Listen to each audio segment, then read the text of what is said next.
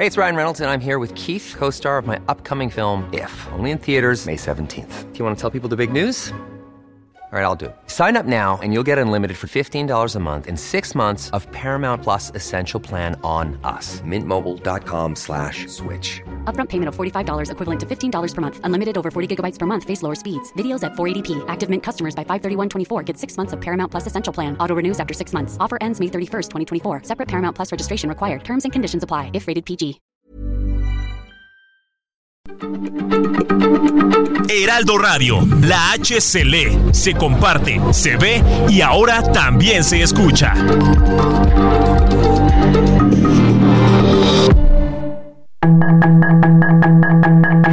Tarde a tarde, lo que necesitas saber de forma ligera con un tono accesible. Solórzano, el referente informativo.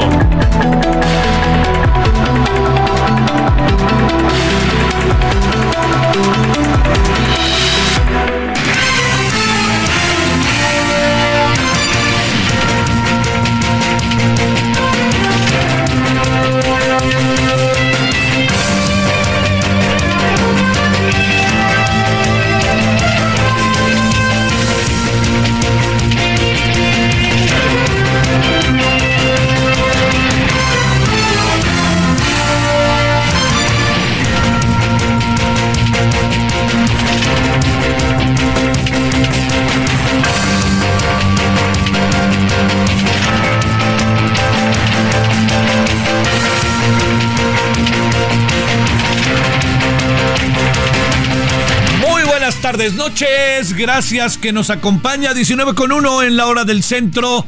30 de enero del 2024 y el día de la semana es martes.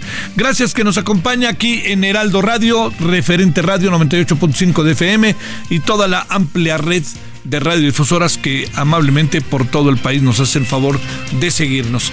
Bueno, su servidor Javier Solórzano, todas, todos quienes hacen posible la emisión, le deseamos que tenga un buen martes en la noche frío, porque hace frío y va a seguir haciendo frío. La semana que entra incluso va a ser más frío que esta semana, ¿eh? Para que usted le vaya, va a haber allá amaneceres de cuatro. Yo sé que es nada para muchos estados del país, pero por ciudades, pero se han de imaginar que aquí los capitalinos somos quejosos por principio y bueno, eso no quita que estemos aquí muy atentos y que pues sepamos nuestras limitaciones. Bueno, oiga, eh, mire, déjeme decirle, está, eh, están echados a andar, eh, diría yo, en un porcentaje alto, el, digamos, las, lo que serían más menos las candidaturas de ellas y ellos al Congreso. En el Congreso se va a jugar un tiro muy bueno, muy bueno. Bueno, le, voy a dar como algunos antecedentes para que usted, eh, digo, sé que ya lo sabe, ¿no? Pero déjeme darle algunos antecedentes para que usted, este, pu- pueda, no, este, digamos, tener todavía más elementos por si, para sumar, ¿no? Si ya lo sabe, sumemos, sumemos, sumemos.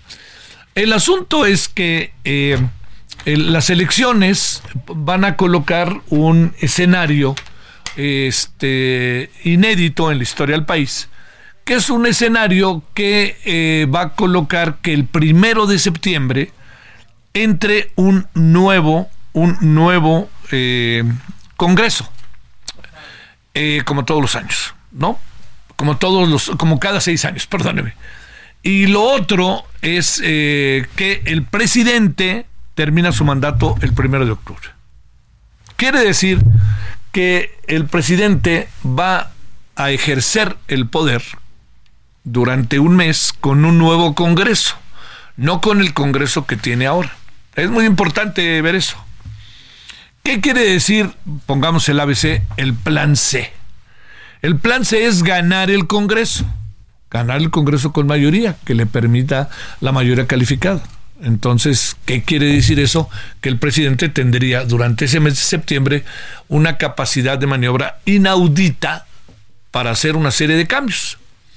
Los cambios que pretende hacer el presidente, que algunos de ellos no se van a dar, eh, no, algunos de ellos, eh, no dije que todos, algunos de ellos no se van a dar el día eh, 5 de febrero con la propuesta que va a hacer, lo que va a provocar va a ser que durante ese mes, lo que no se haya aprobado, más todo lo que en el camino se ocurra, tendrá la abierta posibilidad de ser susceptible de cambio y el presidente estaría de alguna otra manera vislumbrando, desarrollando, intentando un cambio constitucional de grandes vuelos. No, no cambia la constitución porque, pues porque no, no, no alcanza todo, pero si pudiera ahorita mismo lo hacía, ¿eh? así de sencillo. Entonces, ese 5 de febrero, el presidente va a perfilar los cambios que quiere.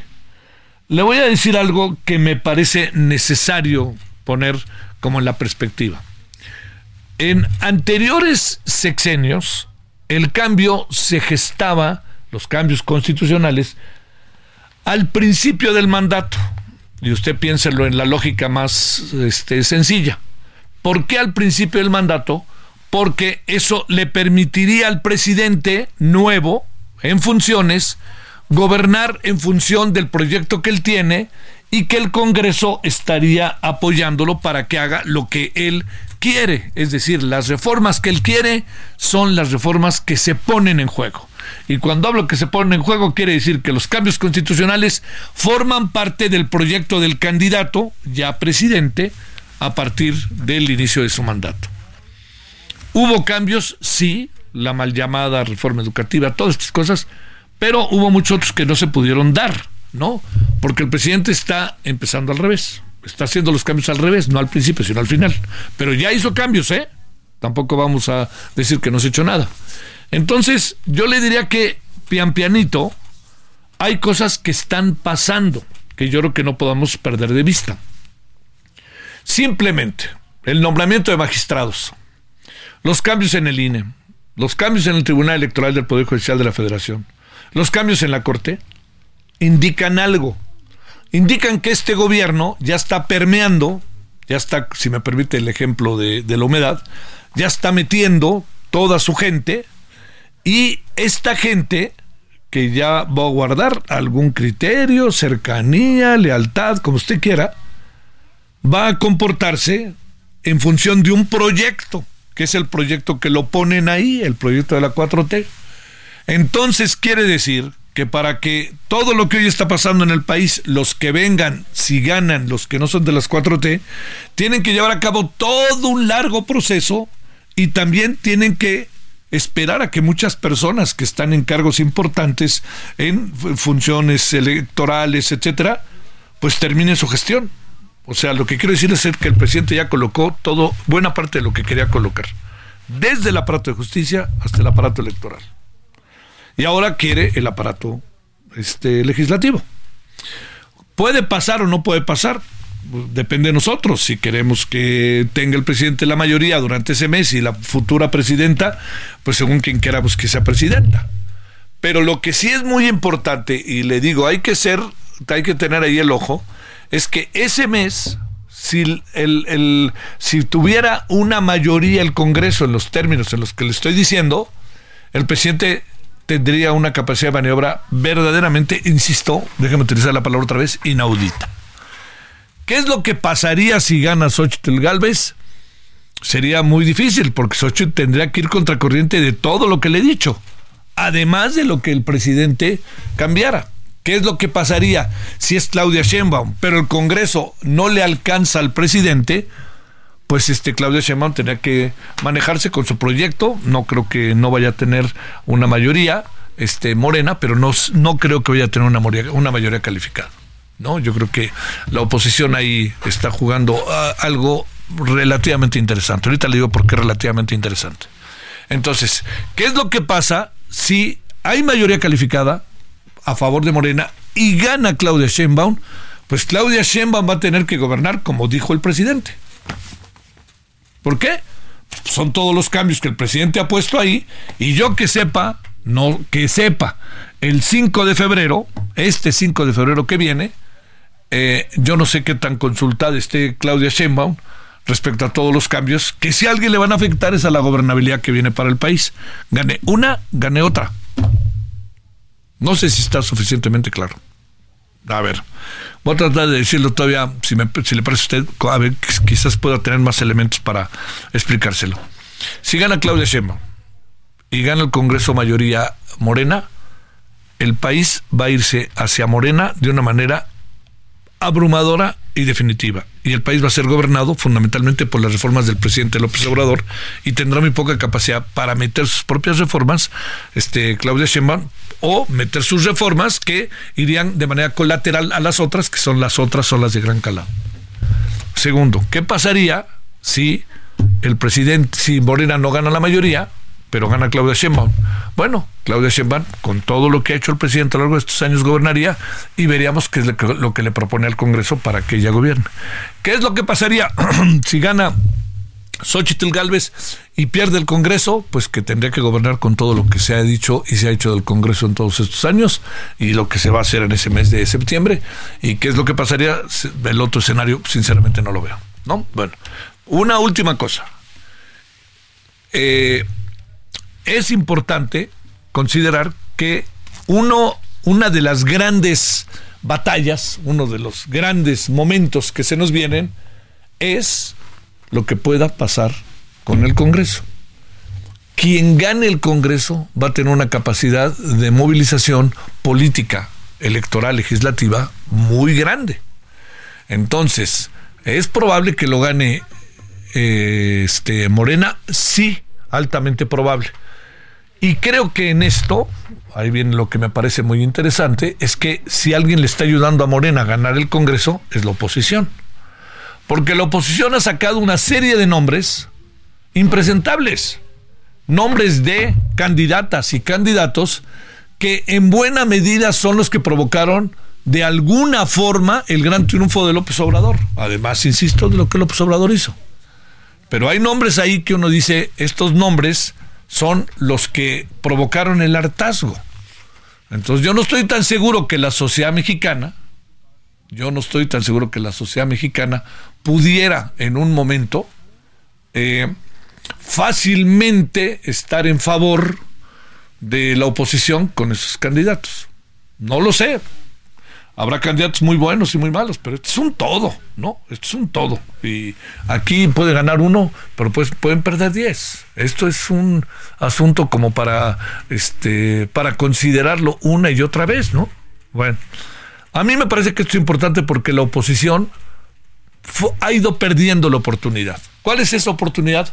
La oportunidad, la oposición está perdiendo la oportunidad de haber hecho candidaturas ciudadanas.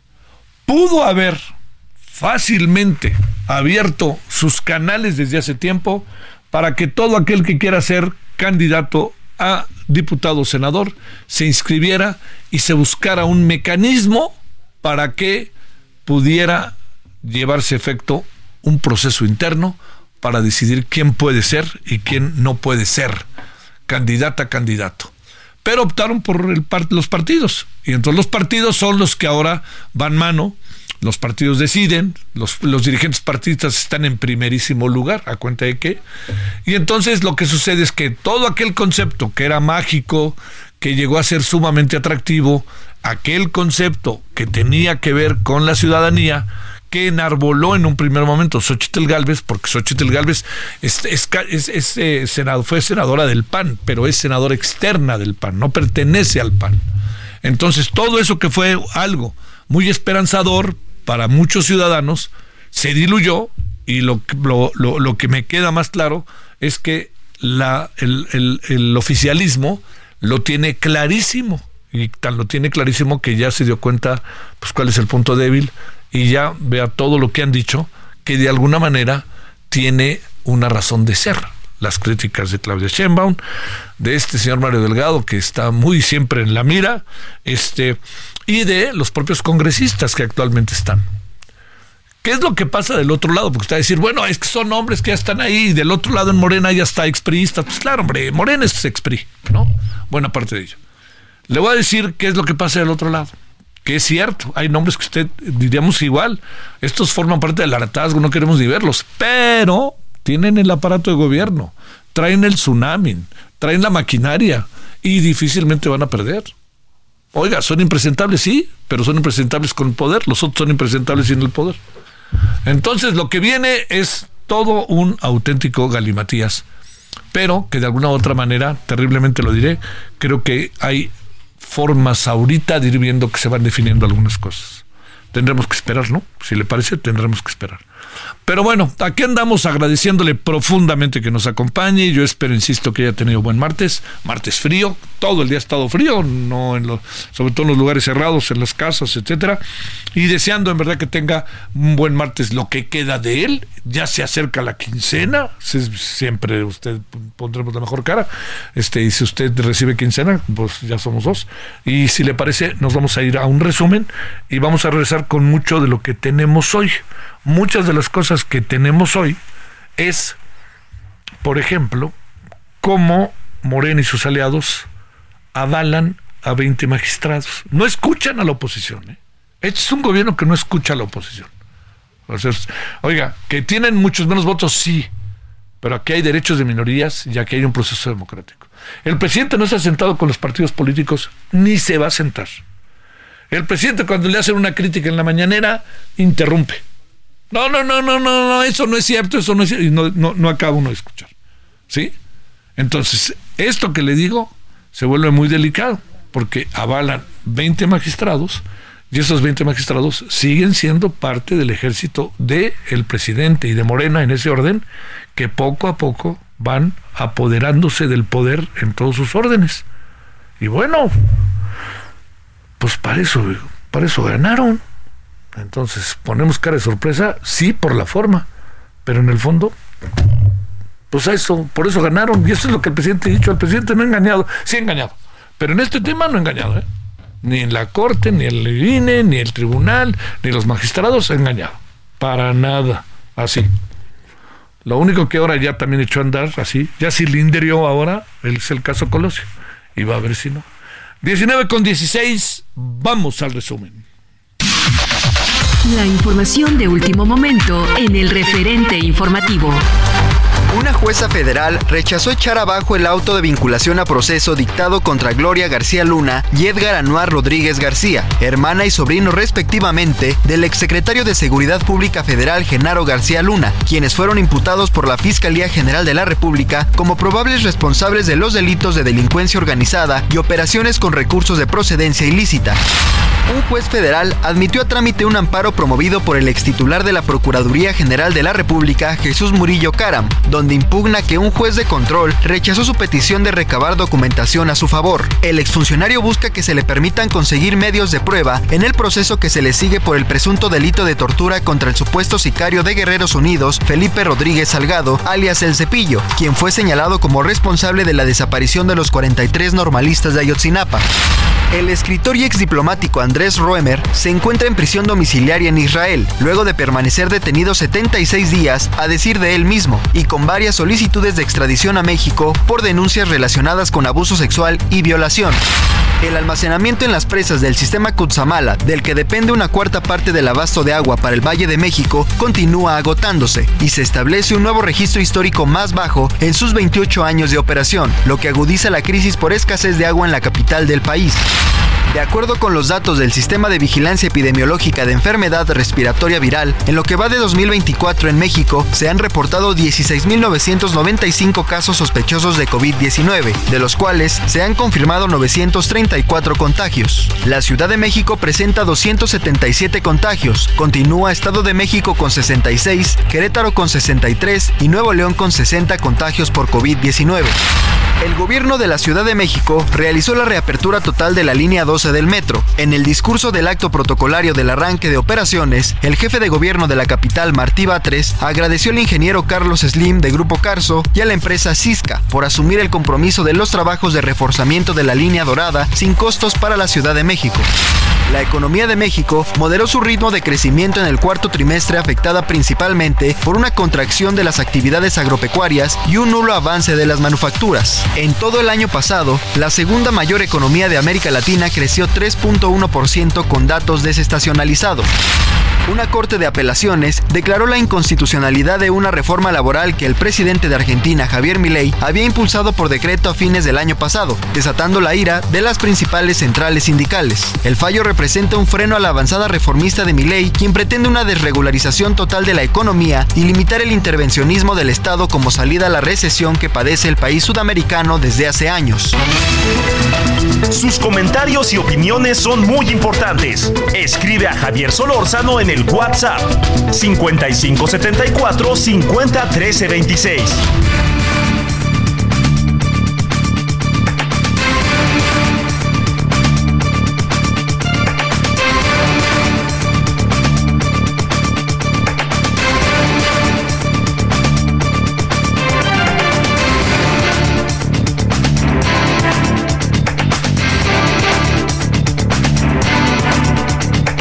Vámonos a las 19 con 20 en hora del centro. Le agradecemos al doctor Daniel Vázquez, investigador del Instituto de Investigaciones Jurídicas de la UNAM, que esté con usted y con nosotros. Doctor Daniel, gracias. ¿Cómo has estado? Hola Javier, todo muy bien, muchas gracias. Eh, buenas noches también a la audiencia. Bien, bien. ¿Tú qué tal? ¿Cuál es el criterio que debemos entender, ver, revisar respecto a que Morena y sus aliados avalan a 20 magistrados del Tribunal Federal de Justicia y este y te diría cómo hacerle para entender esto? Eh, no hubo diálogo, se echó para adelante el asunto y este y sigue premiando y sigue metiéndose por todos lados Morena a través de personajes que elige, a través de marcos legales, pero pues muy poco equilibrados a la hora de hacerlo. Sí, totalmente. Mira, hay, hay, hay algunos claros y, muchos oscuros. Así que la primera que se podría considerar buena noticia es que el, Senado tiene en realidad eh, más de 100 nombramientos pendientes. Tiene comisionados del, INAI pendientes, tiene magistrados de la Sala Superior del Tribunal Electoral, del Poder Judicial de la Federación y además 40 magistrados electorales. Eh, y bueno, y este es un año electoral. Tiene también eh, comisionados del Instituto Federal de Telecomunicaciones, integrantes de la Comisión Nacional de Hidrocarburos y también tenía pendientes más de 70 nombramientos justo de magistrados del Tribunal Federal de Justicia Administrativa. Ya nombró 20, ya nada más le faltan 50. Pero entonces en ese sentido se podría considerar una buena una buena noticia, un avance de esos 100 nombramientos pendientes, al menos se avanzaron con, con 20. Un detalle nada más eh, llamativo es que si bien esta función recae en principio en el Senado, en la medida que en este momento no, no se encuentra en funciones el, el Congreso, pues lo hizo lo directamente la Comisión eh, Permanente y eso se puede, se puede por ley, la Constitución le permite, entonces eso no es problemático. Claro, cuando empezamos a mirar con más detalle a quienes nombró, ahí empiezan los oscuros, ahí empezamos con los problemas. Pero antes de analizar específicamente a cada uno de estos 20 eh, integrantes, a lo mejor vale la pena también decirle a la audiencia, pues, ¿qué es esto del Tribunal Federal de Justicia Administrativa y por qué tendría que ser relevante, no? Lo, lo primero llamativo, lo primero más bien importante es el Tribunal Federal de Justicia Administrativa es un órgano jurisdiccional y autónomo. No pertenece al Poder Judicial de la Federación. Es un órgano autónomo como lo sería, por ejemplo, el INE o el INAI o muchos de los órganos autónomos que tenemos. No pertenece al Poder Judicial de la Federación, pero es un tribunal. Tiene un órgano jurisdiccional, emite eh, sentencias, pues, si son sentencias obviamente obligatorias. Y tiene eh, una sala superior y tiene 51 salas regionales. En ese sentido, tiene magistrados para esa sala superior y tiene también magistrados para las salas regionales, a los que se nombraron son a estos segundos, a los magistrados de las salas, de las salas eh, regionales.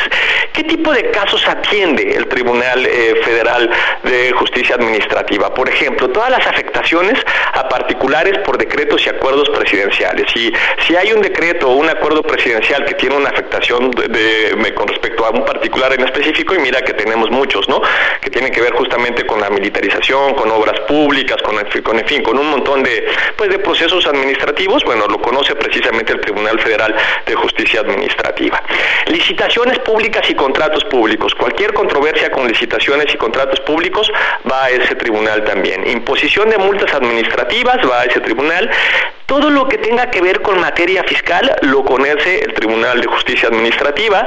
Decisiones relacionadas con pensiones, con Auditoría Superior de la Federación o responsabilidad administrativa de servidores públicos, corrupción directamente, Tribunal Federal de Justicia Administrativa. Entonces es por, por eso es que es muy importante, porque es el contrapeso inmediato, el contrapeso directo, entre otras cosas, pues del presidente, nada más y nada menos que del presidente y la esfera justamente del, del, del, eh, perfil de, todo lo que tiene que ver con el Ejecutivo, ¿no? Con, con las secretarías, en fin, con todas las decisiones que se toman en el ámbito administrativo. Ahora, ¿cuál es el principal problema que tenemos? Bueno, pues en la medida que ellos justamente controlan las decisiones de, en materia eh, administrativa, todo lo que tiene que ver con el presidente y con sus, con sus secretarías, bueno, lo que uno esperaría es que fueran autónomos de justamente del, poder presidencial y también de las, de las secretarías correspondientes. Y aquí tenemos un primer conjunto de casos que están relacionados nada más y nada menos que con la consejería jurídica. Pues entonces es un grave error porque muchas de las decisiones que toma presidencia o muchas de las decisiones que se analizan en, en las distintas secretarías que están eh, ¿no? en la esfera justamente del presidente, pues se, se realizan justamente en la consejería jurídica. Oye, este Daniel, que... Daniel, dime, dime. Eh, un favorcito, es que tenemos que mandar un corte. Si nos das un momentito para ir al corte y regresemos, ¿tienes tiempo? Eh, claro, claro, vamos, vamos. Ándale, vamos al corte y regresamos. Gracias, Daniel. Pausa. El referente informativo regresa luego de una pausa.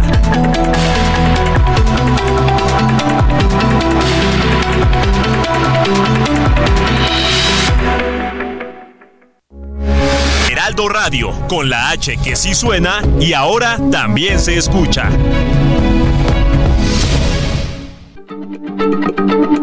Heraldo Radio, la H se lee, se comparte, se ve y ahora también se escucha.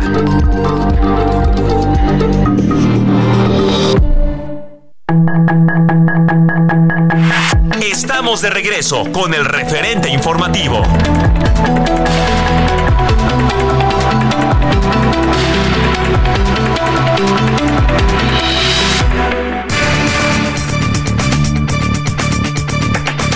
Aquí andamos de vuelta con el doctor Daniel Vázquez, investigador del Instituto de Investigaciones Jurídicas de la UNAM.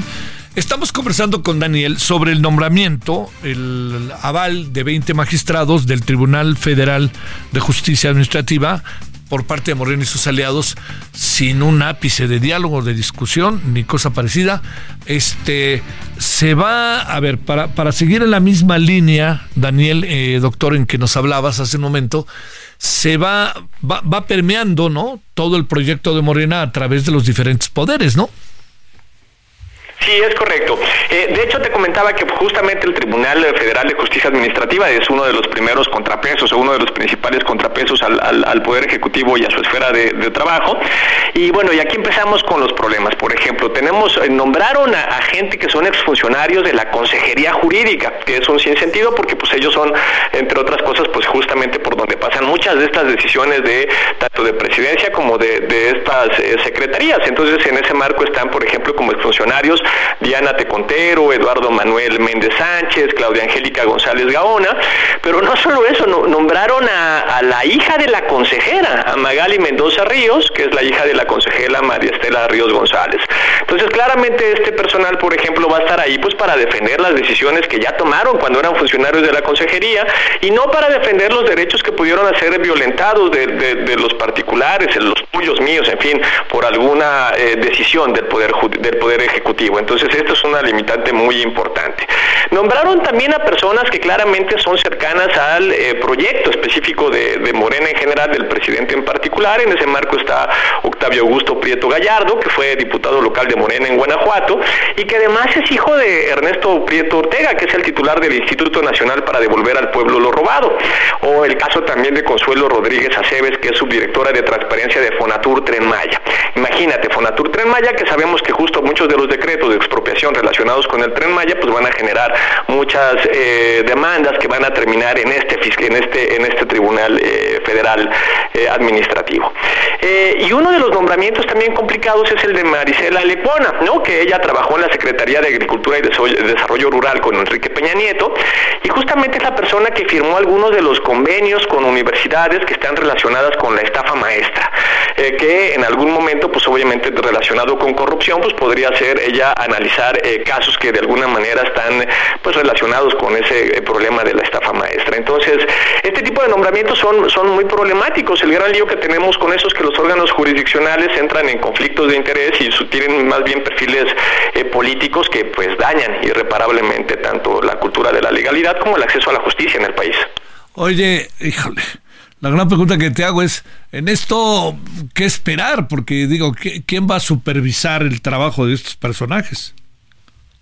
Eh, tenemos estos, como te decía, el Tribunal Federal de Justicia Administrativa tiene salas regionales y sala, una sala superior. Entonces, estas salas regionales emiten las resoluciones de primera instancia, pero luego tienes una posibilidad de ir a la sala superior en caso de que uno esté en desacuerdo. La sala superior, una diferencia relevante, por ejemplo, es que en las salas regionales sí pueden hacer los nombramientos porque se hacen por mayoría simple, incluso las puede, se, pueden hacer como sucedió en la, en la comisión permanente, pero los magistrados de la sala superior necesariamente tienen que ser nombrados en el Senado y además por dos terceras partes, entonces ahí digamos que tenemos todavía esa esfera de protección.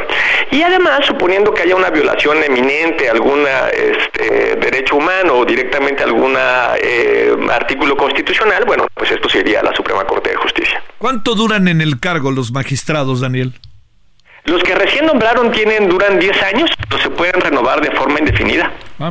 Porque la idea es hacer una carrera jurisdiccional y eso está bien. Hacer una carrera jurisdiccional está bien. El problema es eh, tenemos que modificar la, la, dinámica de nombramiento. En la medida que ya tenemos un órgano jurisdiccional administrativo que tiene características autónomas, lo que tendríamos que hacer más bien es eh, un servicio profesional de carrera judicial, que como, como lo tiene, que es el trabajo que hace el Consejo de la Judicatura para el Poder Judicial, tanto a nivel federal como a nivel local.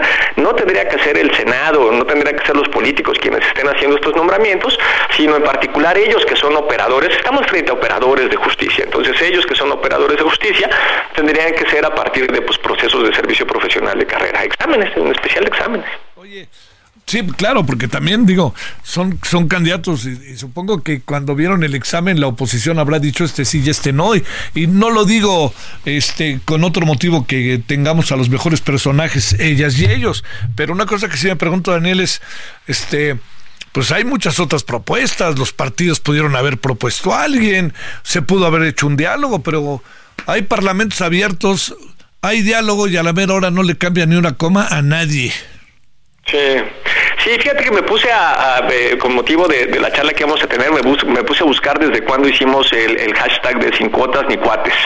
Eh, desde el 2015 y en realidad desde más atrás todavía, pero por lo menos desde el 2015 con todavía Enrique Peña Nieto, eh, cuando eran los suplentes que se iban a nombrar a los ministros suplentes de, Sánchez Cordero y de Silva Mesa, pues es lo que estamos demandando, sin cuotas ni cuates y seguimos más o menos en las mismas. No hablan entre ellos, pero no solo no hablan entre ellos, sino que no son capaces de crear órganos de justicia que eh, empiecen a construir un Estado de Derecho, que es lo que nos anda haciendo falta, un poquito de Estado no tendría, No te pregunto, ¿no tendrían que aprobarlos el Pleno, este, digamos, en un periodo ordinario o se puede hacer en comisiones como se hizo?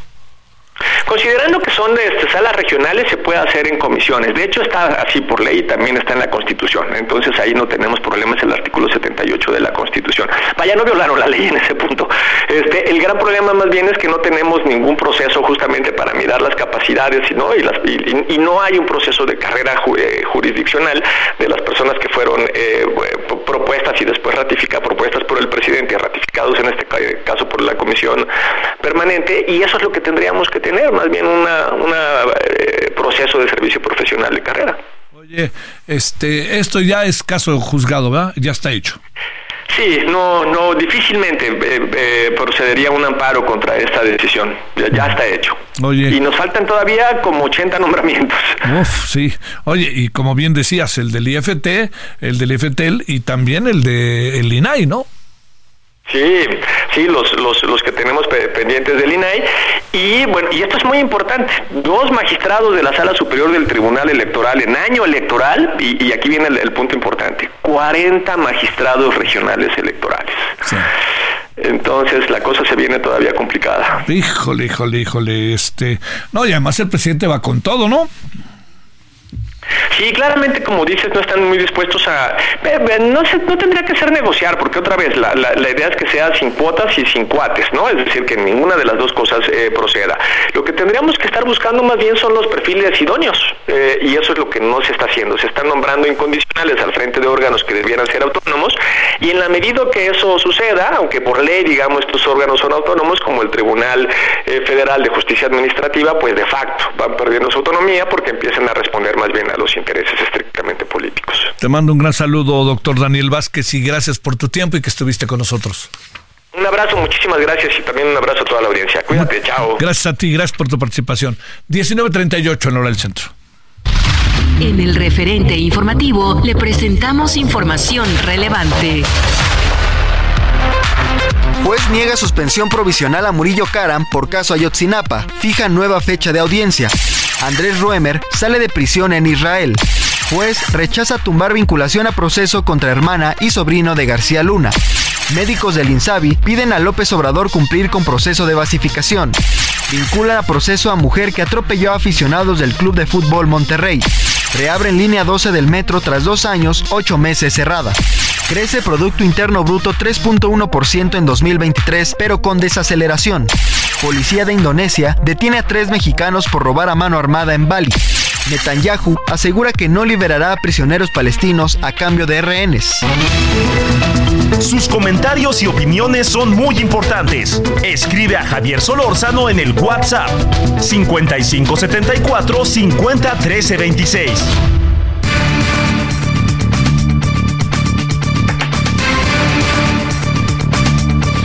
Manuel Balcázar, especialista en inteligencia, seguridad nacional y director de MB Consultores. Querido Manuel, muy buenas noches.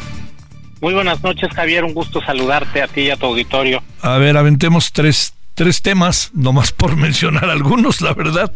Este, eh, a ver, eh, más allá de los dimes y diretes del otro día, en que se exhibieron cifras en la mañanera, el presidente tengo otros datos, dijo que no, todo esto.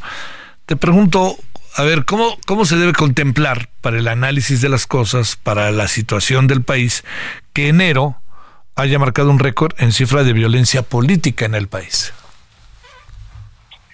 Bueno, esa es una, una pregunta muy interesante que consideraría es la antesala de lo que será este proceso electoral en, en 2024, eh, porque todavía no empieza eh, como tal las campañas y ya ya tenemos un indicador pues muy relevante y de preocupación que nos muestra también el interés que, que hay eh, de grupos criminales por incidir en, en este proceso que viene. Digo, ya ocurrió en 2021 y por lo visto 2024 podría ser peor y creo que es una eh, llamada de atención, ya no puedo decir que atenta y oportuna, pero sí llamada de atención a las autoridades de los gobiernos federal y estatales, donde va a haber elecciones, eh, y pues a partir de ahí empezar a definir esquemas de protección, en primer término la autoridad electoral y en segundo a los partidos, eh, y pues no echar la responsabilidad, porque en ocasiones se ha registrado también que la autoridad señala a los partidos diciéndoles, fíjense a quién escogen de candidato, pero más allá de eso, pues las autoridades tienen una, encomienda legal que cumplir y pues esquemas de protección a dar, ¿no? Entonces es muy importante esto y por supuesto el día de la jornada electoral, pues desplegar las acciones que, que se ameriten en función de las evaluaciones de riesgo que se hagan para asegurar que la ciudadanía pueda ir a las urnas a ejercer su derecho de voto. Oye, a ver, pero ahí mismo, Manuel, un asunto para pensar es que el propio Felipe de la Mata, eh, magistrado del Tribunal Electoral del Poder Judicial de la Federación, pues auténticamente mal, manda algo que yo interpreto como focos rojos y no ha habido una sola respuesta ni de partidos ni de los órganos electorales y menos del gobierno federal. Es correcto eh, y es lamentable también porque pareciera que quieren no ver el elefante blanco en la sala, ¿no? Entonces, como eh, me parece que lo, lo, que vemos se puede leer al decir, pues no lo mencionamos, no existe, que ha sido una política pues recurrente ya desde 1994 con aquel ni los veo ni los oigo y que se ha replicado en, en esta administración también. Y pareciera que entonces ni se ve ni se oye la violencia política a pesar de las cifras que tenemos en enero que acabas de mencionar fueron récord. Y, y pues no no no ponen atención porque o creen que no va a pasar o piensan que no es interesante hasta que se vuelve interesante y hasta que pasa y pasa en casa, ¿no? Y, y varios partidos pues ya han sido víctimas de, violencia política por sus precandidatos, por sus encuestadores que en distintos puntos de, del país han sufrido pues desde agresiones, lesiones hasta privación de la libertad e incluso de la vida. Entonces, creo que eso no va a variar lamentablemente que los partidos, el gobierno, las autoridades se pongan este, pues serios con el tema, pero eh, es muy importante por lo menos que sean las eh, las autoridades electorales quienes definan esquemas de, protección para las funciones que van a desempeñar. Y bueno pues ya que se reúnen diario en el gabinete de seguridad no estaría mal que en una de esas reuniones abordaran el tema y en las mesas estas que señalan también de construcción de la paz valdría la pena que fueran pensando en, qué van a hacer para proteger a todos los eh, personajes, los candidatos y quienes participan en el, proceso electoral. Asunto. El último fin de semana de enero, el, de, que acaba de pasar, el viernes, sábado, domingo, eh, dejó 219 asesinatos en el país. ¿Qué te parece? Bueno, me parece una cifra récord eh, y que contrasta mucho pues con las cuentas alegres, con el hemos reducido en más del 20% de los homicidios dolosos y creo que pues sí, sin duda no no, no se puede hablar ya de, de una tendencia favorable para para la violencia criminal. Creo que eh, va a ir en aumento, espero equivocarme de veras este con, con mucha convicción, espero que, no esté en lo correcto, pero va en aumento porque cada vez vemos menos la presencia de las autoridades inhibiendo la presencia delictiva y este este enfoque que se le dio de la autorregulación criminal, este enfoque neoliberal de la seguridad, pues está pasando cuentas muy altas que se pagan con vidas, que se pagan con sangre y las autoridades eh, pues en algunos casos sí están atendiendo pero resultan insuficientes dada la gravedad del problema. Y, te digo pues sí sí fue un fin de semana que esperemos no sea revelador de lo que viene pero pero viene pues muy fuerte la, la, la, dinámica porque además hay hay como varios elementos convergentes. La propia elección mexicana que implica un cambio de autoridades donde los acuerdos que se tienen si es que se tienen seguramente van a modificarse entre autoridades y delincuentes, más los ajustes que vienen por la elección estadounidense, más los que están empezando a darse en Guatemala por el cambio de presidente también. Entonces, eh, hay, hay como muchos elementos que si le sumas a la porosidad fronteriza y a la necesidad también de grupos delictivos de financiarse, porque además han emprendido guerras entre ellos ya muy prolongadas, sí y eso cuesta mucho dinero. Entonces, pues hay que financiarse y hay que disputar y hay que estar en, en, constante dinamismo para tomar el control de ciertos lugares en las actividades delictivas, para presionar a los rivales. Y creo que en ese sentido podemos leer esta, este brote de violencia que se registró el fin de semana y ojalá el brote no se vuelva epidemia y solo se quede en eso, ¿no? Pero veo difícil si no se toman las medidas de quien debe de tomarlas desde la autoridad para inhibir este, estas expresiones de violencia. Bueno, oye, este, a ver, eh, ahí también lo que pasa es que eh, el presidente plantea que hay una tendencia a la baja. ¿Realmente encuentras elementos para hablar de una tendencia a la baja o, qué alcanzas a ver, Manuel? No, mira, lo, que yo eh, veo únicamente es una desaceleración, que eso es muy distinto de poder hablar una, de una tendencia y mucho menos a la baja.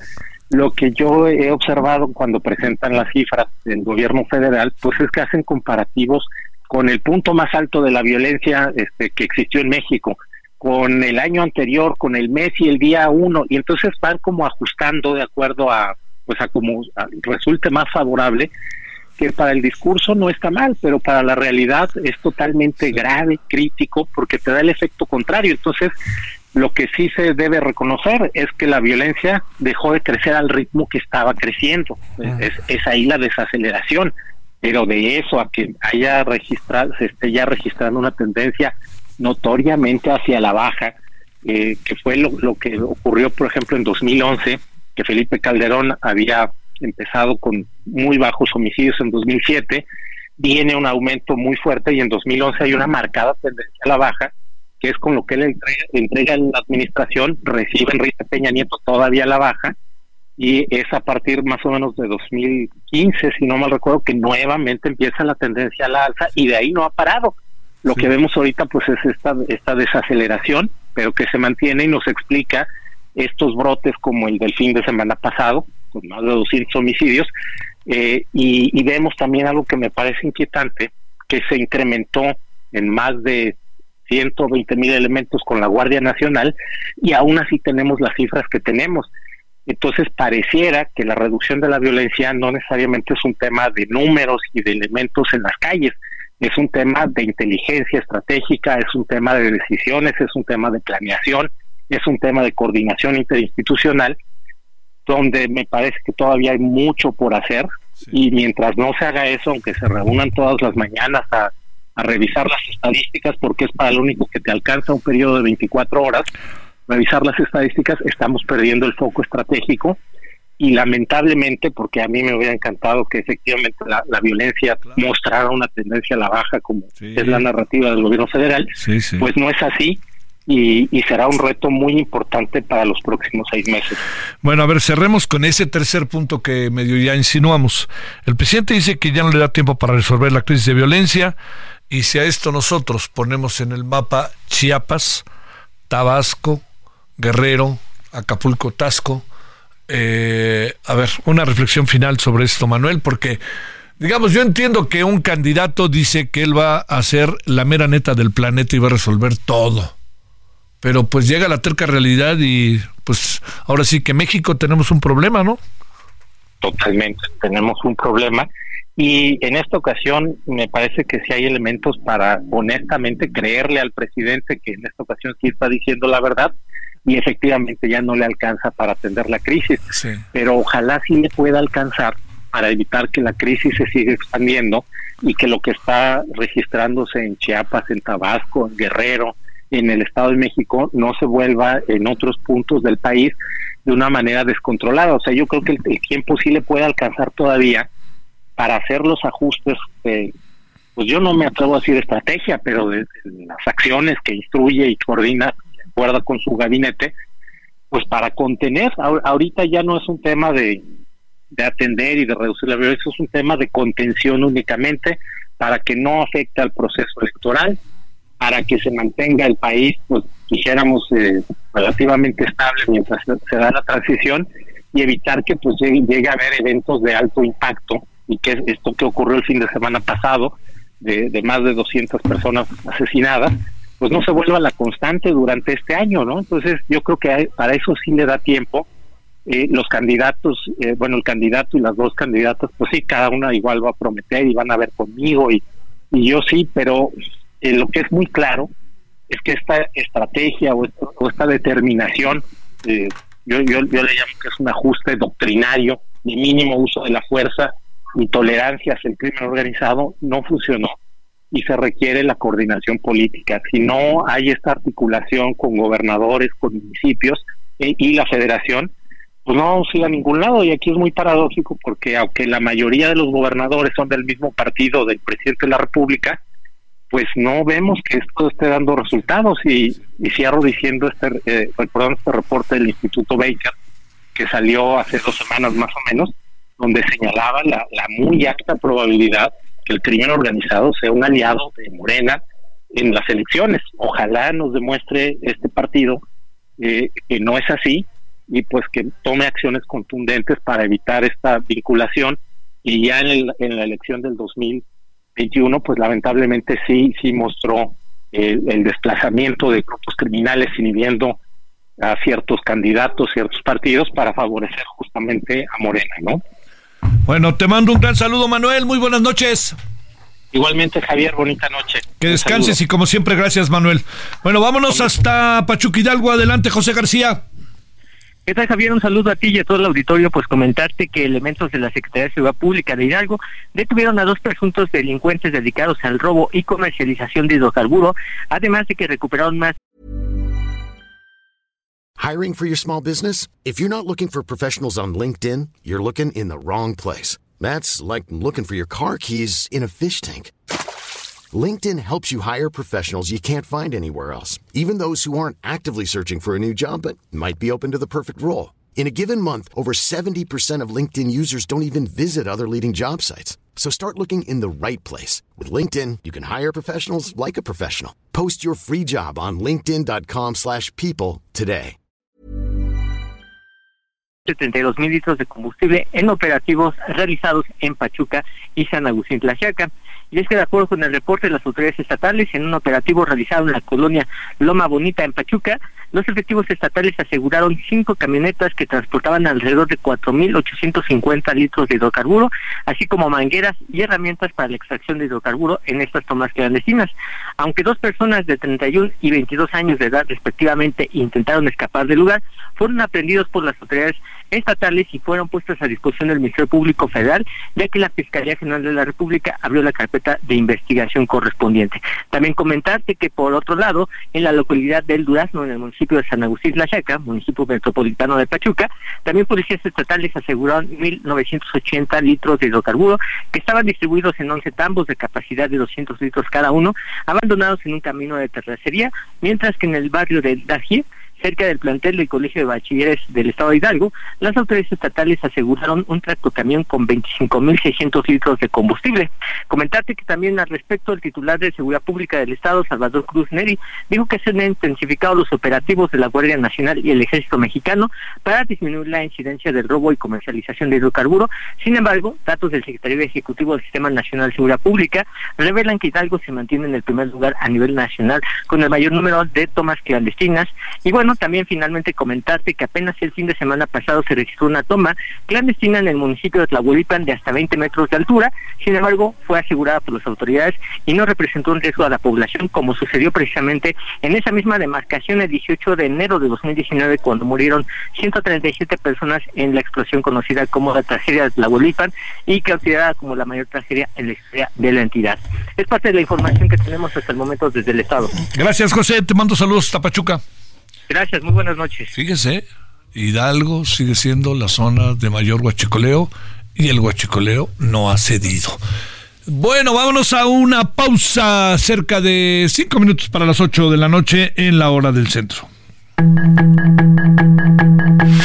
El referente informativo regresa luego de una pausa.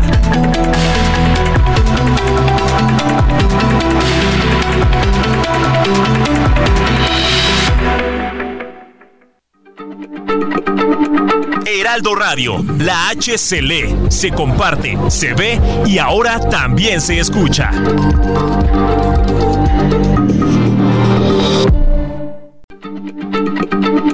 Heraldo Radio, la H se lee, se comparte, se ve y ahora también se escucha.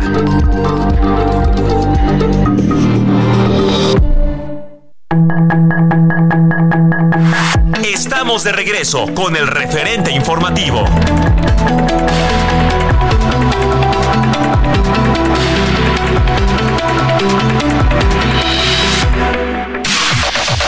La información de último momento en el referente informativo.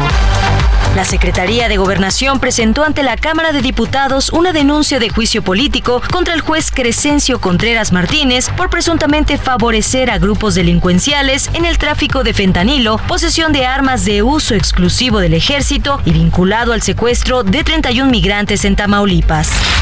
El choque entre un autobús de pasajeros contra un tráiler que estaba volcado sobre la vialidad dejó como saldo 19 personas fallecidas y otras 22 resultaron lesionadas. El fatal accidente tuvo lugar sobre la maxipista Culiacán-Mazatlán, esto en Sinaloa. Al momento del accidente había 47 personas a bordo del autobús, por lo que aún falta por identificar a seis pasajeros más que subieron durante el trayecto y se desconoce su paradero.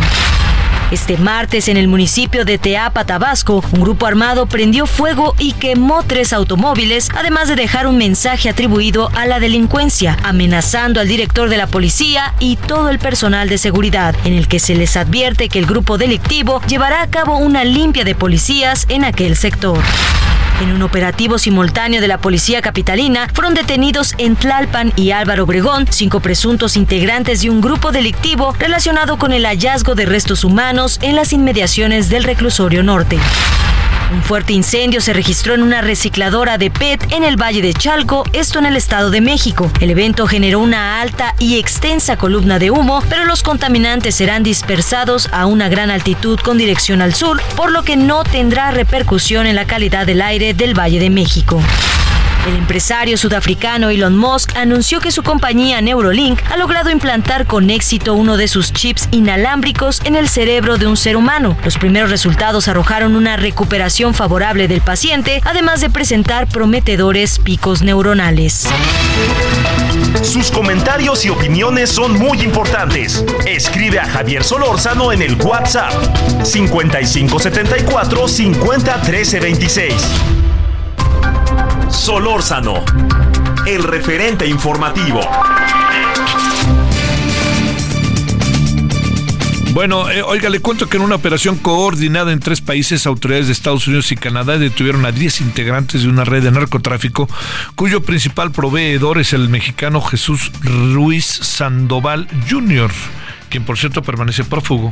En un comunicado, el Departamento de Justicia informó que las aprehensiones se realizaron en Los Ángeles y Sacramento, California, Miami, Florida, Odessa, Texas, así como en Montreal, Toronto y Calgary, estos en Canadá. Pese a que las autoridades mexicanas participaron en la investigación, no se reportó ninguna captura en territorio mexicano. Los detenidos presuntamente conspiraron para traficar e importar cientos de kilogramos de cocaína y otras sustancias controladas de México a través de Los Ángeles para su exportación a Canadá o, redistribuir en todo Estados Unidos. El Departamento de Justicia indicó que Ruiz Sandoval Jr., de 45 años, opera desde Guadalajara, Jalisco. Presuntamente es un narcotraficante de alto perfil, auxiliado en sus labores por criminales como John Joe Soto, de 42 años, y Eduardo Carvajal, de 50. Además de los 10 detenidos, dos acusados ya estaban bajo custodia estatal y siete acusados son prófugos. En la red también está involucrado Robert Scopa, ciudadano canadiense vinculado a una organización criminal italiana que opera en Montreal. ¿Cómo ve? Bueno, 20 con 7 en Lola del Centro. Le agradecemos al ingeniero Jorge Jiménez, presidente de la Asociación de Ingenieros y Arquitectos de México. Ingeniero, gracias. ¿Cómo estás? Muy buenas noches. Buenas noches, Javier, muy amable, a la orden. Gracias por tu participación. A ver, te pregunto de entrada, eh, se echa a andar tres años después de la línea 12, después de la tragedia, da la impresión de que no pasó nada, nunca la directora del metro fue a comparecer, hasta le Diego le dieron un premio académico, este, quién era la jefa de gobierno, ahora es candidata a la presidencia de la República, este, quién era el jefe de gobierno en la, pasada administración, ahora es legislador, el señor Marcelo Alvar recibe, este, ¿cómo se llama? Em, honores en Honduras, pues este, y nos dijeron que iba a ser una fecha y luego ya no la cambiaron, pero ya sabes, todo se olvida. Pues todo es historia, te la cuento para saber qué piensas, ingeniero. Gracias, Javier. Mira, desde luego, el tema de línea 12 creo que tuvo muchas complicaciones. Me parece que de entrada eh, el pecado original fue no haberlo construido como eh, los técnicos de metro habían propuesto en 2008, que fuese principalmente subterráneo. Y de esta manera se habrían evitado pues, muchas complicaciones de carácter técnico, operativo, de problemas de desgaste de rueda riel, que eso originó que suspendiera la operación en 2014, recordarás. Y fue precisamente por ese tema el que eh, a mí me invitaron como técnico a hacer una evaluación de, las fallas de la línea 12 en 2014. Y luego en 2015 me invitaron a, a coadyuvar a, este, para ponerlo en operación. Este, yo eh, desde luego creo que es fundamental en estas obras eh, destinar los tiempos adecuados para los proyectos ejecutivos, eh, no correr prisas para las eh, inauguraciones. Y yo creo que lo más saludable en este momento de la obra de reconstrucción y rehabilitación que se hizo del tramo elevado fue que finalmente no se hubo presión de tiempo, se, se llevó a cabo el proceso de reforzamiento con las mejores técnicas posibles y con el adecuándolo al, actual reglamento de construcciones y sus normas técnicas de, eh, de, diseño de por sismo.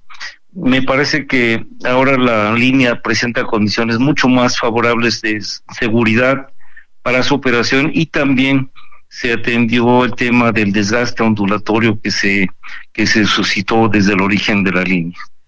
Oye, este, digamos, lo que son las cosas, ¿verdad? Lo que es hacer las cosas con tiempo y bien y no andarse apurando, pero este digamos, en el diagnóstico que tú alcanzabas a apreciar, Jorge, cuando se dio, ingeniero, el, accidente, el accidente, incidente o como se le pueda llamar, te pregunto, eh, ¿hubo, ¿hubo negligencia? ¿Hubo, no hubo mantenimiento? ¿Hubo falta de atención? ¿Qué, pudo haberlo causado? Porque entiendo que las hipótesis son varias, pero al final pues nos hablan de unos pernos, ¿no?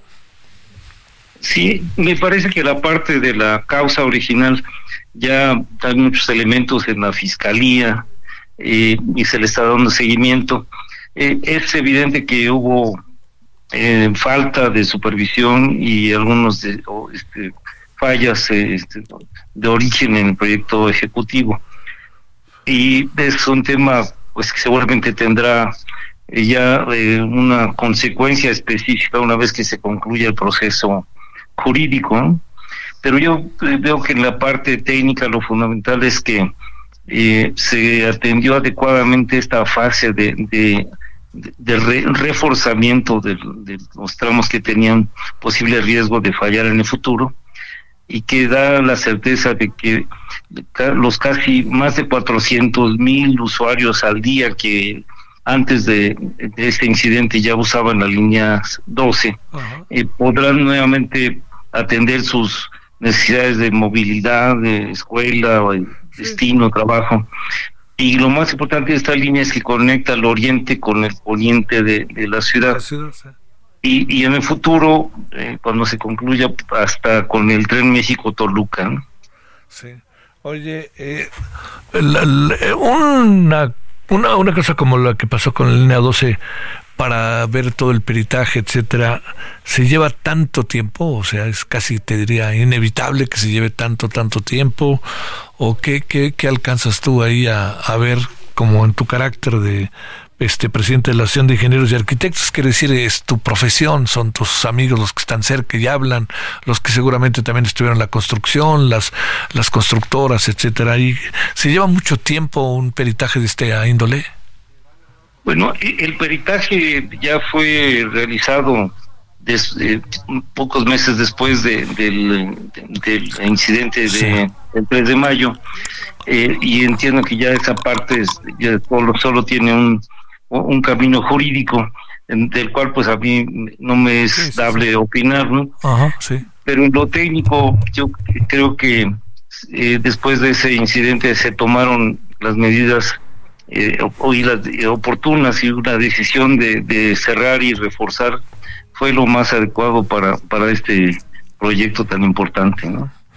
Oye, este, la otra que te planteo es este, eh, digamos, eh, se ve en muy seguido que hay muchos problemas con el metro. Que si hay fuego, que si hay humo, que si se para el metro, que si se abre la puerta, ¿Qué, supones que pasa con un sistema de transporte tan importante, tal, ahora sí que la sangre que corre por las venas de esta ciudad? ¿eh? El problema sustantivo en el metro y otras infraestructuras como esta es que normalmente no se destina en los recursos necesarios para el mantenimiento preventivo. Y en el caso de, del metro, por ejemplo, yo tendría solo un vagón de metro que de algunos que ya tienen 50 años operando. Eh, cada vagón tiene más de 100 mil componentes, desde tuercas, focos, alambres, cables, y cada uno tiene una vida útil. Y eh, cada componente, cada instalación, las vías, eh, en el caso de nuestro metro, hay componentes que debieron haber ser sustituidos hace 20 años o 30 años. Ajá y, por razones a veces de, pues, de premura, de que no puedes dejar de operar y de falta de presupuesto, se, se va dejando al límite y lamentablemente solo cuando hay alguna falla relevante como cuando el accidente en Tlalpan de la línea 2, que fue que se le invirtió mucho al, al, metro para meterle un sistema de pilotaje que por cierto ya es un sistema de pilotaje que sigue operando pero ya ya es obsoleto ¿no? Eh, ahora ya la línea 12 y, la nueva eh, línea 1 ya tienen un más moderno que se llama CBTC, pero todavía las demás líneas del metro llevan ese sistema de pilotaje desde aquel accidente eh, y muchos componentes que eh, requieren forzosamente un proceso similar a la línea 1, a lo mejor no, no sin cerrar las líneas, pero sí de, sustitución de equipos de, eh, de vagones, de equipos de los buggies, de los, de los trenes y sobre todo trenes nuevos. Por ejemplo, yo te diré en la línea A, eh, fue un error de origen también que se compraron trenes de seis carros para una línea que era previsible que tuviera tanta demanda, cuando lo ideal hubiera sido comprar trenes de nueve carros.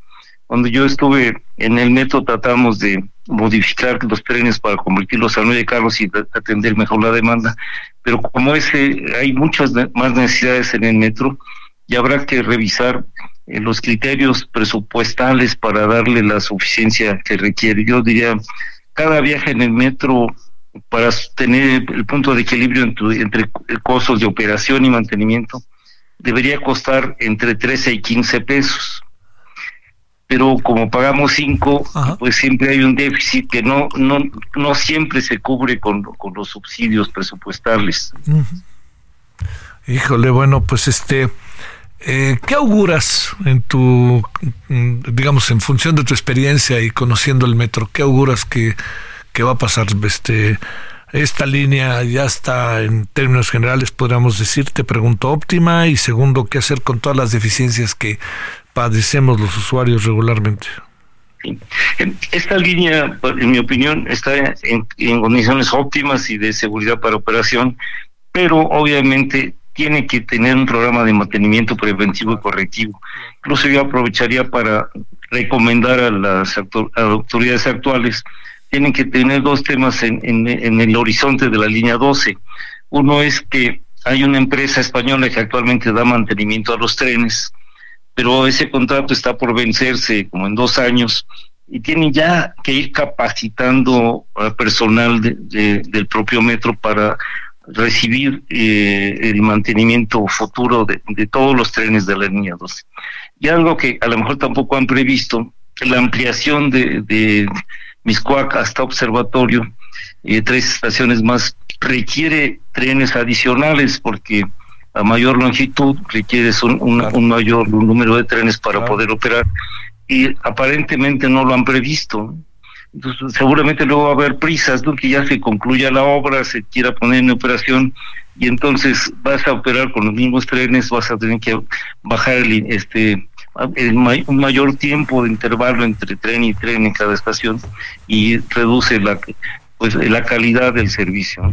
Eso tienen dos recomendaciones, pero en el horizonte de todo el organismo, yo creo que los incidentes que ha habido en, en, este en esta administración que se derivan mucho de, esa falta de mantenimiento o de proyectos ejecutivos como línea 12 yo creo que nos da ya elementos como para pensar que las autoridades no van a dejar nuevamente sin presupuesto adecuado y oportuno para el mantenimiento del metro en el futuro.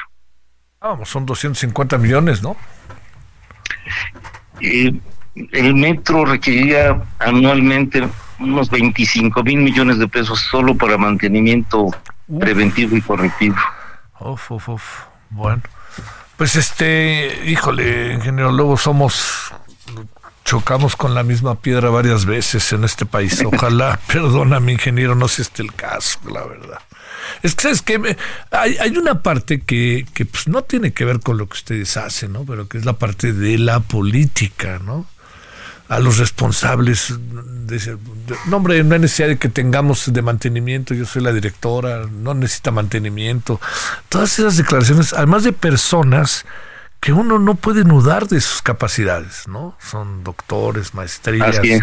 Entonces, híjole, no sé, no sé qué síndrome les da, ingeniero. pues la, hay una ventaja en el metro que la mayor parte del los personal técnico y operativo tienen amplia experiencia y, y, son pues obviamente gente confiable que a veces eh, a pesar de las limitaciones hacen esfuerzos de adecuación adaptaciones para crear o, eh, realizar trabajos de mantenimiento sin muchos recursos. Sí, sí, sí. Ingeniero Jorge Jiménez, te mando un gran saludo.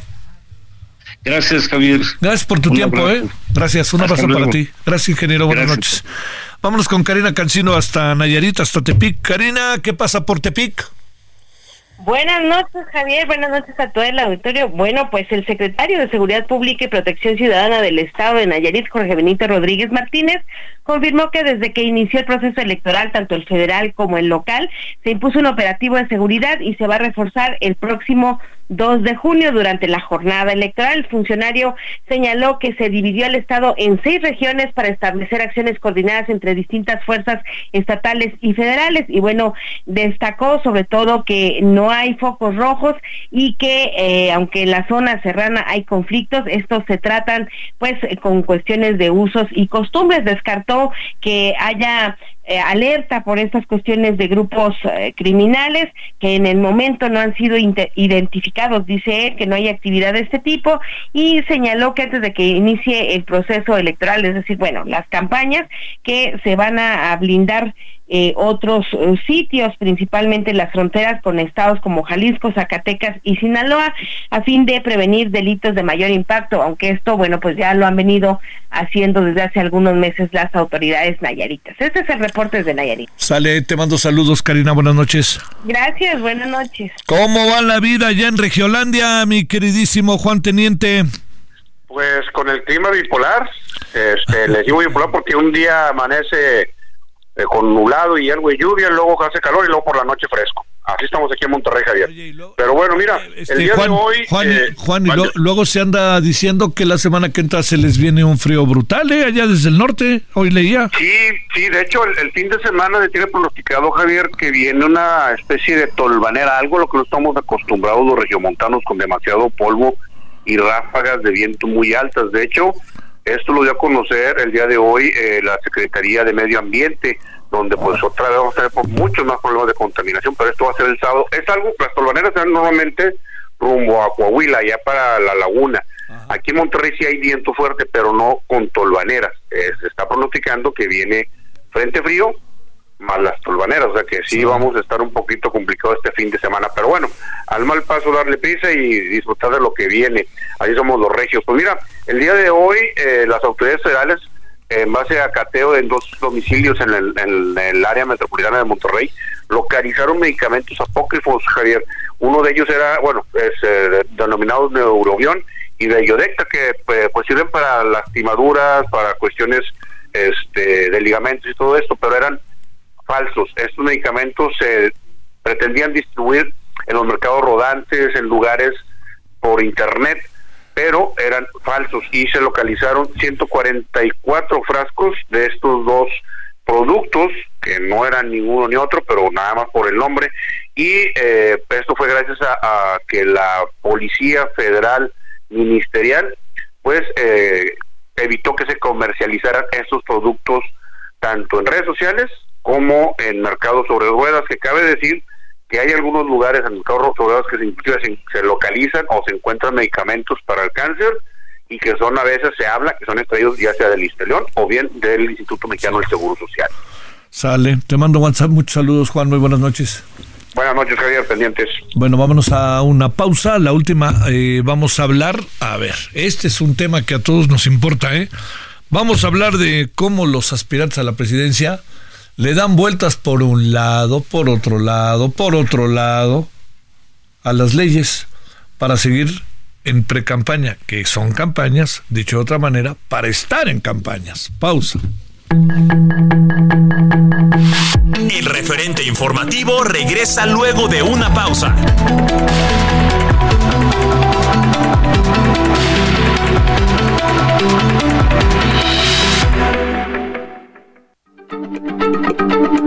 Heraldo Radio, la H se lee, se comparte, se ve y ahora también se escucha.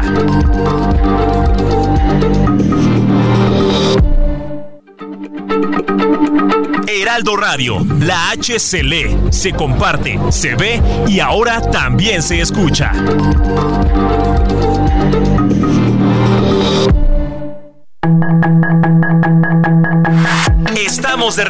Con el referente informativo.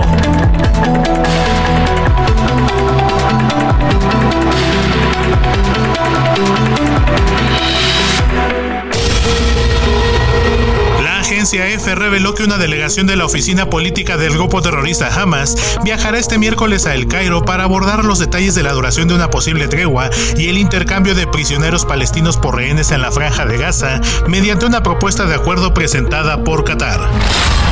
Tras una serie de ataques del ejército de Israel en la región de Yan Yunis al sur de la franja de Gaza, entre los que resultó afectado el hospital Al-Amal, 114 personas han muerto en las últimas 24 horas, lo que eleva la cifra total de fallecidos desde el inicio de la guerra dentro del enclave palestino a 26.750, así como 65.636 heridos.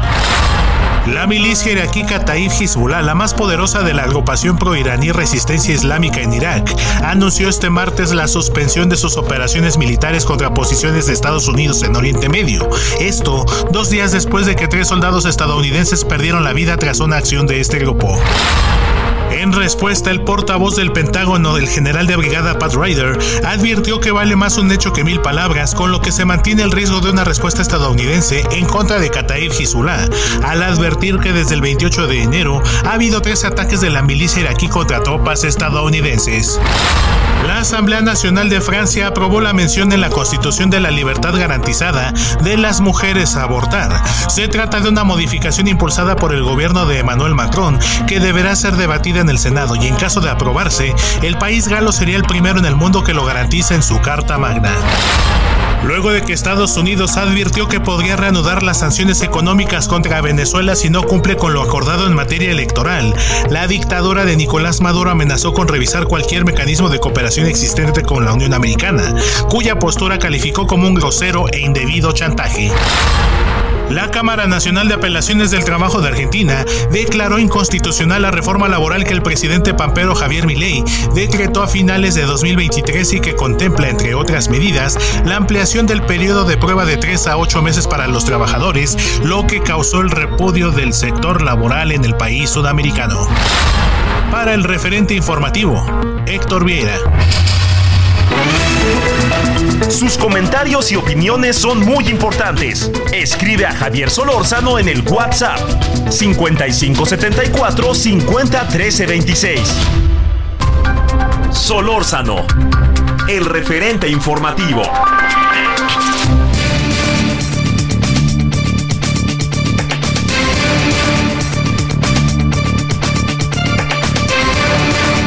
Bueno, ahí Habrá que sugerirle a los compañeros que van a la mañanera que le pregunten al presidente mañana o estos días, pues cómo ve lo de Venezuela, ¿no? Yo creo que es un buen tema, ¿no? Porque no, eh, María, eh, la, candidata de oposición, eh, la impresión que, digamos, los números y todo eso, colocan, la colocan en una, en, como una candidata competitiva, ¿no? Pero no la quieren dejar participar. Entonces, la posición de México, Venezuela y México, no Colombia y México no han hablado sobre el tema, ¿eh? este, pero sí sería bueno. Palabra, me parece que sería, sería una buena pregunta para ver el presidente qué piensa de eso, ¿no? Libertad y aparecer. La posición de México es muy importante para América Latina. Pero hasta ahora me da la impresión de que no se lo han preguntado, ¿no? Todavía, o no quieren hablar del tema todavía, ¿no? habrá que ver también qué dice la Cancillería. 2036 en la hora del centro. Marco Antonio Baños, ex consejero del INE. Mi querido Marco Antonio, ¿cómo has estado? Muy buenas noches, gracias por tu tiempo. Al contrario, Javier, muchísimas gracias por la oportunidad y un saludo muy respetuoso para el auditorio. Bueno, oye, a ver, hay como varios temas, eh, Marco, que están ahí y que me parece que son, que tienen que ver con toda esta parte del proceso electoral. A ver, eh, pongamos tres o cuatro asuntos para que nos des tu opinión. ¿Cómo ves el tema de la violencia política si te parece que está exacerbado en relación con el tiempo incluso que tú alcanzaste a vivir en el tiempo que estuviste en, eh, diferentes cargos, en diferentes momentos en el INE y FEINE? Mira, eh, a mí me han tocado eh, en el IFEINE, particularmente en el INE, procesos electorales donde hubo lamentablemente mucha violencia en contra de candidaturas, de personas dedicadas a la política, concretamente el 18. Eh, ya después eh, yo, yo concluí en, en, abril del 20, entonces solamente he podido visualizar esos fenómenos como analista de estas, de estas cuestiones, pero es un hecho concreto que en esta ocasión la, los grupos delictivos, el crimen organizado se ve mucho más presente que nunca, es mucho más visible, es más pública su presencia en muchas regiones eh, del país y hay muchas modalidades de extorsión y de eh, violencia que se ejerce en contra de las personas que viven en, en ciertos lugares del país, señaladamente eh, comunidades de Guanajuato, de Michoacán, del estado de Zacatecas, de Tamaulipas, en fin, hay muchas regiones del país que están en esa condición. Incluso hay lugares, y, tú lo has eh, reportado, lo has analizado, Javier, donde las personas han tenido que abandonar las comunidades, han dejado su, su ganado, las actividades eh, normales de trabajo a las que se dedican y se han tenido que ir porque sienten que no es posible convivir con estos grupos que les piden derecho de piso y eso pues lamentablemente está alcanzando el desahogo de este proceso electoral y creo que por primera vez de una manera mucho más directa, más pública, el Tribunal Electoral a través de Felipe de la Mata se expresó, lo dijo con, con mucha claridad. Claro que habría que preguntarle al, al magistrado Felipe de la Mata, pues, si eso es eh, tan visible y si no se requiere ser tan inteligente para poder darse cuenta que los grupos delictivos están presentes y de que lo van a estar en las elecciones del 2024, como él mismo lo dijo, pues entonces, ¿por qué no se ha dado ese paso que me, a mí me hubiera parecido una, un golpe de autoridad eh, haber anulado alguna elección de gubernaturas de las que han estado muy cuestionadas, concretamente el caso de Michoacán y el caso de, de Tamaulipas. Pero bueno, son temas donde al final de cuentas pues es saludable que las autoridades electorales, tanto las administrativas como las jurisdiccionales, pues toquen estos temas. En el INE, eh, la consejera Norma Irene de la Cruz hizo mención, hizo un llamado muy enérgico para que los partidos cuiden mucho sus candidaturas, porque luego las candidaturas eh, son, eh, son elegidas por los partidos y luego los partidos simplemente dicen que no, que son cuotas externas, que personas que tienen que ver con, con el crimen organizado pues no son de ellos. Lo vimos y, aquí hago memoria de un caso que fue el de la presencia municipal de, de Ayotzinapa, donde después eh, dijo Pablo Gómez, siendo representante del PRD en aquella ocasión en la mesa del Consejo General, pues que era una cuota externa, que no era militante del PRD, pero bueno, lo postularon como candidato. Y creo que el llamado de Norma Irene de la Cruz es muy pertinente. Esa parte me parece, Javier, que es muy importante y que los protocolos que puede establecer el INE pues son protocolos, pero no van a ser suficientes, porque aquí lo que tú necesitas, más allá de los convenios de apoyo y colaboración y de los discursos cosméticos en estos temas, tú necesitas acciones concretas y es responsable el Estado, el gobierno, los gobiernos federales, estatales, etcétera, de generar condiciones de seguridad para las personas que participan en las elecciones, como candidatos o como autoridades. Sí, ese es importantísimo. A ver, el, el, segundo, digo, otro más de los asuntos. Este, eh, eh, digamos, todo este proceso que hemos vivido ahora o que estamos viendo las intercampañas, Marco, que pues de alguna u otra manera, para decirlo claro, se lo que trata es de estar como burlando auténticamente la ley, ¿no? O sea, y se ve, eh, no sé si la palabra correcta sea una pasividad por parte del Instituto Nacional Electoral o algo parecido respecto a decisiones a tomar o planteamientos para mandarlos al tribunal y que se tomen las decisiones respectivas. Sí, lo dices bien y acompaño tu, tu interpretación. Tengo la misma percepción. Creo que el INE ha sido muy permisivo en la parte que le toca, debe integrar expedientes, algunos deben ir a la sala regional especializada, en otros casos el propio INE puede tomar decisiones de emitir medidas cautelares, si no se observan pues se tendrá que ir a sala superior o a sala regional especializada, al Tribunal Electoral para decirlo con mayor claridad, pero no no se ha hecho y este y el tema de las intercampañas es un periodo eh, raro que está en la, consignado en la ley. Es una especie de limbo electoral donde teóricamente, teóricamente, déjame subrayar esa, esa palabra, no puedes tener actos de proselitismo, ya los hemos visto, creo que de los dos lados de las candidatas este, que están eh, buscando la presidencia de la República, no puedes hacer eh, propuestas de gobierno, eso es una locura. Este, creo que ahí sí el modelo está demasiado rígido, pero pues simplemente no se no se respeta. Eh, no podrías eh, tampoco hacer, eh, digamos, mítines, no puedes tener debates donde esté, o al menos no estar en una misma mesa más de una sola candidata o de un solo candidato. puedes eh, dar entrevistas, eso me parece importante, pero pues no puedes hacer este de manera directa y clara propuestas de gobierno, lo hacen de manera velada, pero bueno, pues al final de cuentas ya no es tan velado y creo que hemos vivido ahí un proceso demasiado largo, demasiado permisivo, porque los procesos políticos, tanto de Morena, mucho más largo que el del Frente Amplio por México, pero al final de cuentas fueron una especie de precampañas adelantadas, como fueron campañas adelantadas las precampañas formales que acaban de terminar, pero como no tuvieron eh, candidatos internos, como fueron candidatos únicos de los partidos, pues en rigor fueron trabajos también de campañas adelantadas que no fueron dirigidos a las militancias de los partidos, sino a los eh, al público en general. Entonces, eso ha hecho también que el, que el INE, el tribunal, pues eh, cierren un poco los ojos, que inventen que eran procesos políticos internos en el primer caso, y luego que en las precampañas pues no hubo señalamientos al público en general. Y luego ve las multas, las multas son verdaderamente simbólicas.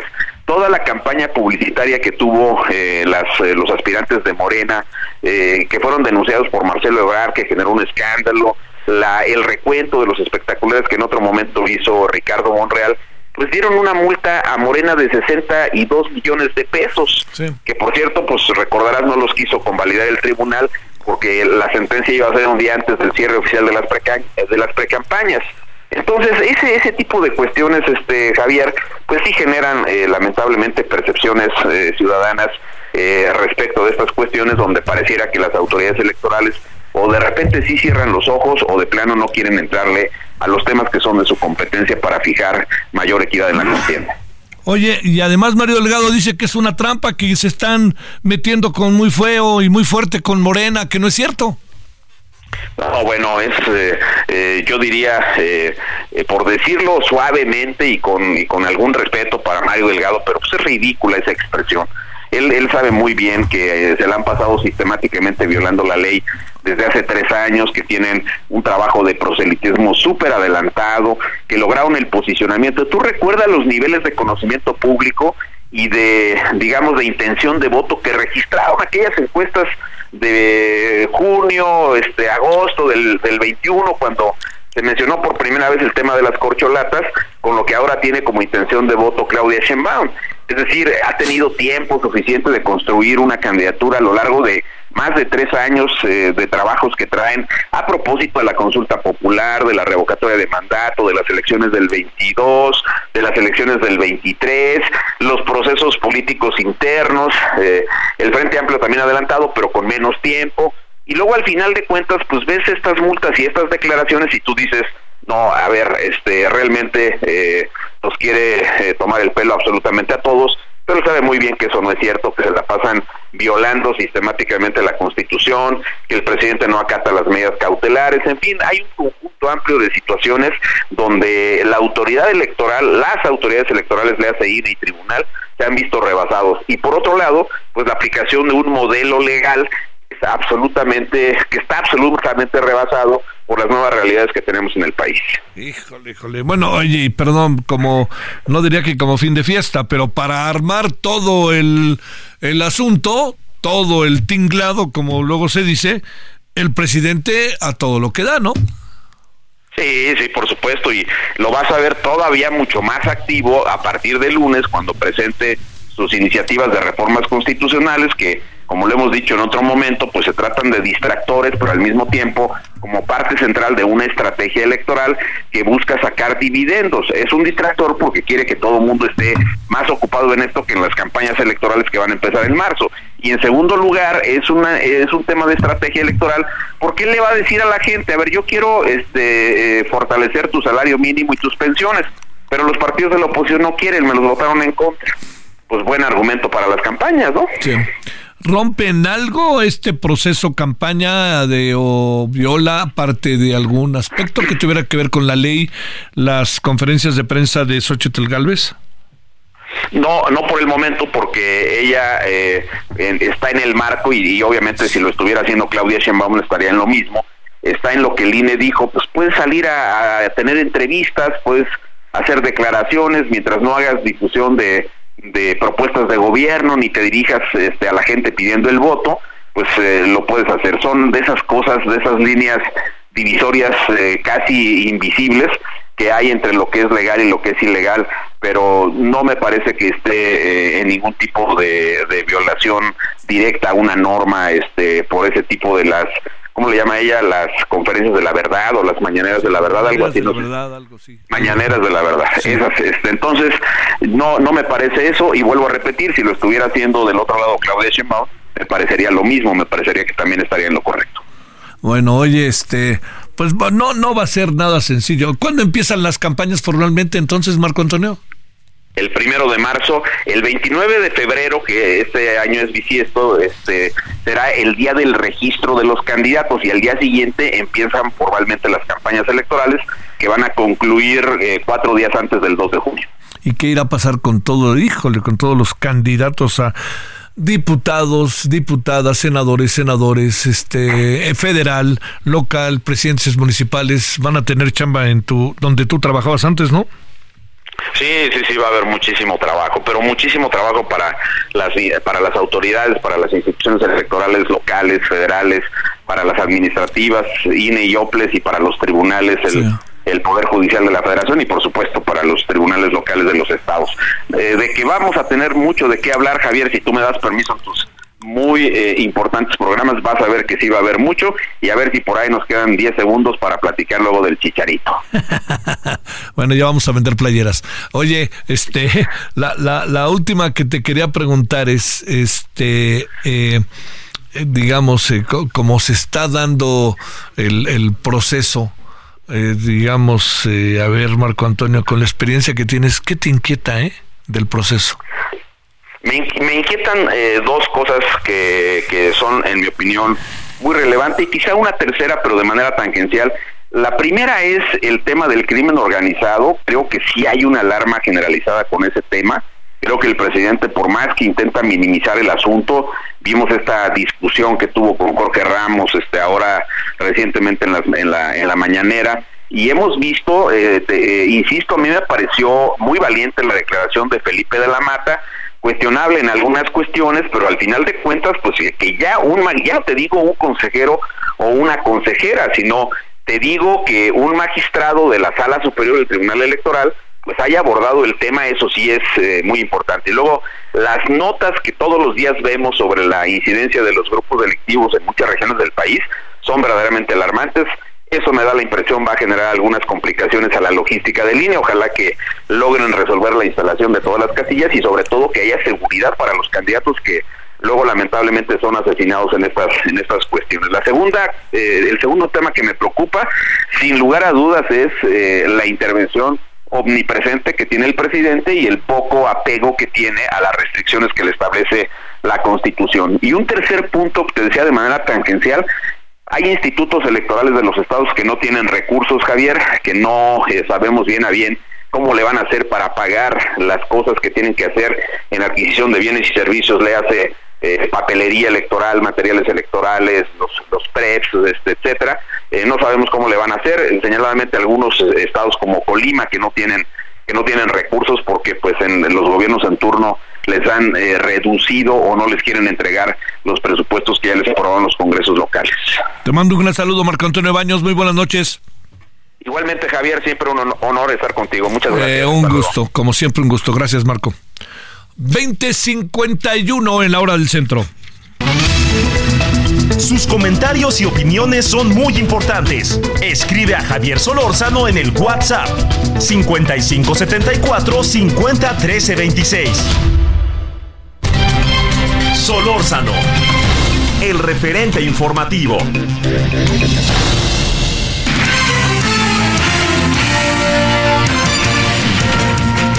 Fernanda García, ¿dónde andas? Muy buenas noches. Javier. Javier, buenas noches. Un saludo a ti y a tu auditorio. Pues te cuento que al no querer darle carpetazo al caso del asesinato de Luis Donaldo Colosio después de 30 años, eh, la candidata presidencial de la coalición Fuerza y Corazón por México, Xochitl Gálvez, consideró que con este tema el gobierno y Andrés Manuel López Obrador solo buscó sacar la caja china frente a las próximas elecciones presidenciales y así pues evadir los problemas eh, que se han dado en torno a pues salud y este tipo de temas. Eh, en su conferencia conferencia eh, que se llama la conferencia de la verdad, dijo, yo creo que en este momento solo sacaron la caja china y el propio Luis Donaldo Colosio, hijo, nos habla de que cierren el caso, pues 30 años después va a ser muy difícil saber exactamente qué, lo, qué fue lo que pasó.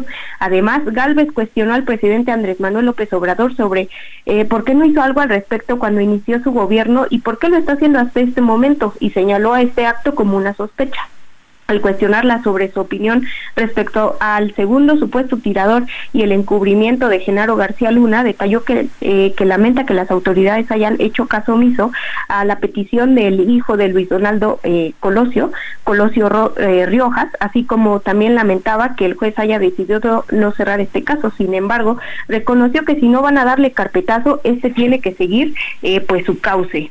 Eh, la precandidata también destacó que frente a los escándalos que se están dando en torno a este tema no va a defender lo indefendible y dijo que si hay alguien involucrado en este caso eh, pues de corrupción que se investigue y que se castigue, trátese de quien se trate.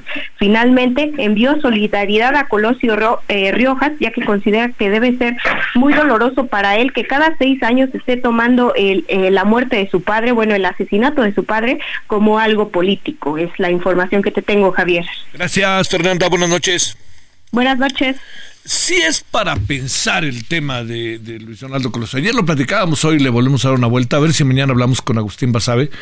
El indulto está en las atribuciones del presidente, pero ayer se lo decíamos. Si no se, si no se eh, cierra el caso, no cabe la posibilidad del indulto, porque el presidente estaría violando la ley, ¿no? El indulto se da allá abajo un caso que ya ha sido juzgado, alguien que tiene una sentencia, pero cuando hay otros personajes que tienen que ver con el asunto y que pueden tener que ver con la persona que ya está cumpliendo una sentencia, hay que cerrar la parte esa y entonces la persona que tiene la sentencia sí podrían eventualmente, después de todo este asunto, pues este ponerlo en libertad, más porque las cosas se juzgaron en los tiempos, no lo olvide, en que las leyes eran de una manera.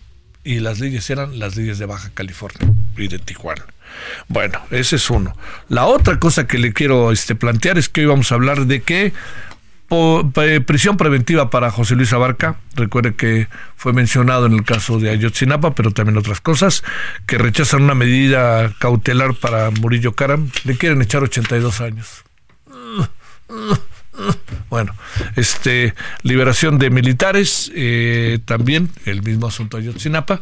Eh, Biden quiere cerrar la frontera, hasta la línea 12, eh, ya hablamos de ello.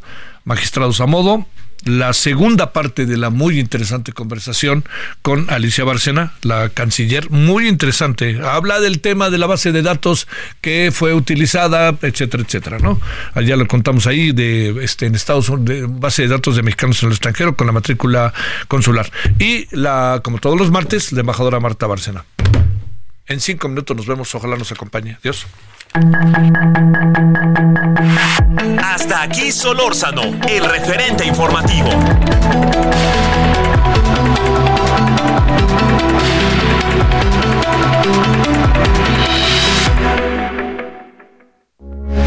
Heraldo Radio, con la H que sí suena y ahora también se escucha.